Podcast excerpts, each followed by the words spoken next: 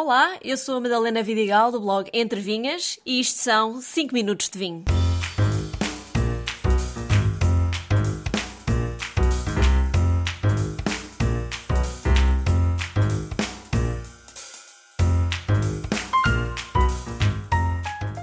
Muito se fala dos solos onde nascem as vinhas, mas de que forma é que isso influencia o sabor do vinho? Eu explico tudo já a seguir. O vinho que abri hoje foi o Grauvac Rosé da Serenada, um produtor da Península de Setúbal. Grauvac é o tipo de sol predominante nesta propriedade em Grândola, onde nasce a Toriga Nacional, o Jaén e o Cabernet Franc, que compõem este rosé. Com um tom mais carregado que os rosés da moda, este Grauvac Y14 é um vinho bastante gastronómico.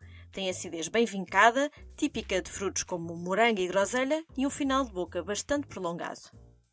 Ouvi uma vez um enólogo dizer que existem mais estudos e sabe-se mais sobre o que se passa no fundo do mar do que nos nossos solos. De facto, o Sol terrestre e as suas imensas variações são bastante complexas e merecem ser igualmente objeto de estudo. O tipo de Sol pode ter uma grande influência na qualidade da uva e, consequentemente, no sabor e na qualidade do vinho produzido.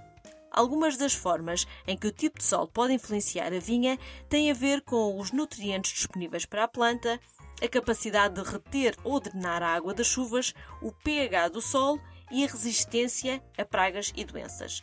Todos estes fatores são importantes a ter em conta na plantação de uma vinha. Mas hoje decidi pegar neste tema não numa vertente tão técnica, mas sim prática.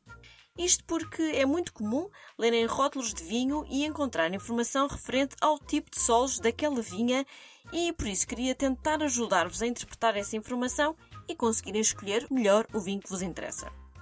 Existem vários tipos de solo encontrados em regiões vitivinícolas em todo o mundo, como argila, calcário, xisto, areia, entre outros. São vários os elementos presentes no solo que afetam o crescimento das videiras e cada tipo de solo tem características específicas que se refletem no vinho produzido. A argila, por exemplo, retém a umidade e os nutrientes, proporcionando uma libertação lenta desses elementos para as raízes das videiras. Isso resulta em videiras vigorosas e uvas com bom equilíbrio de açúcar e acidez. Os vinhos provenientes de solos argilosos tendem a ser encorpados, com sabores intensos e taninos suaves. Em Portugal encontramos solos argilosos, por exemplo, em regiões como Alentejo e Tejo. O calcário é outro tipo de solo que desempenha um papel importante na viticultura. É rico em minerais e possui uma excelente drenagem. As videiras cultivadas em solos calcários tendem a produzir uvas com alta acidez e aromas mais ricos e, consequentemente, vinhos com maior acidez também, frescura e mineralidade. Sendo o calcário uma das rochas mais abundantes em Portugal, encontramos um pouco por todo o país, embora com maior incidência na região da Bairrada, mas também em Lisboa e Alentejo. Já o xisto é um tipo de solo que retém bem o calor e é conhecido pela sua capacidade de drenar a água.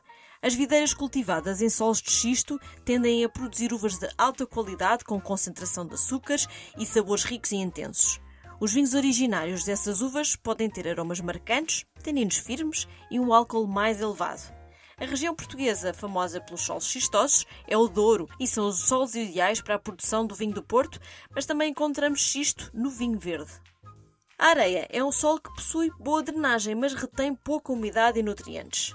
As videiras cultivadas em solos arenosos geralmente produzem uvas com menor concentração de açúcar, resultando em vinhos bem secos, mais leves e frescos, elegantes e com taninos médios. Os solos arenosos são comuns em regiões costeiras como Lisboa, Península de Setúbal e Algarve maioritariamente. Por fim, o granito, que apresenta boa drenagem, textura arenosa, boa retenção de calor, o que contribui para a produção de vinhos encorpados e concentrados em sabor. Onde encontramos mais solos graníticos é no interior do país, nomeadamente Beira Interior, Trás-os-Montes, Dão e Alto Alentejo. Em resumo, o tipo de solo pode influenciar a vinha e o vinho de muitas maneiras diferentes. Os produtores de vinho têm sempre em conta o tipo de solo com base nas necessidades da videira, nas diferentes castas e nas características que desejam obter nos seus vinhos. Portanto, fiquem atentos às informações que encontram nas próximas garrafas que abrirem e vejam lá se isto não bate certo. Um brinde a todos e até ao próximo episódio.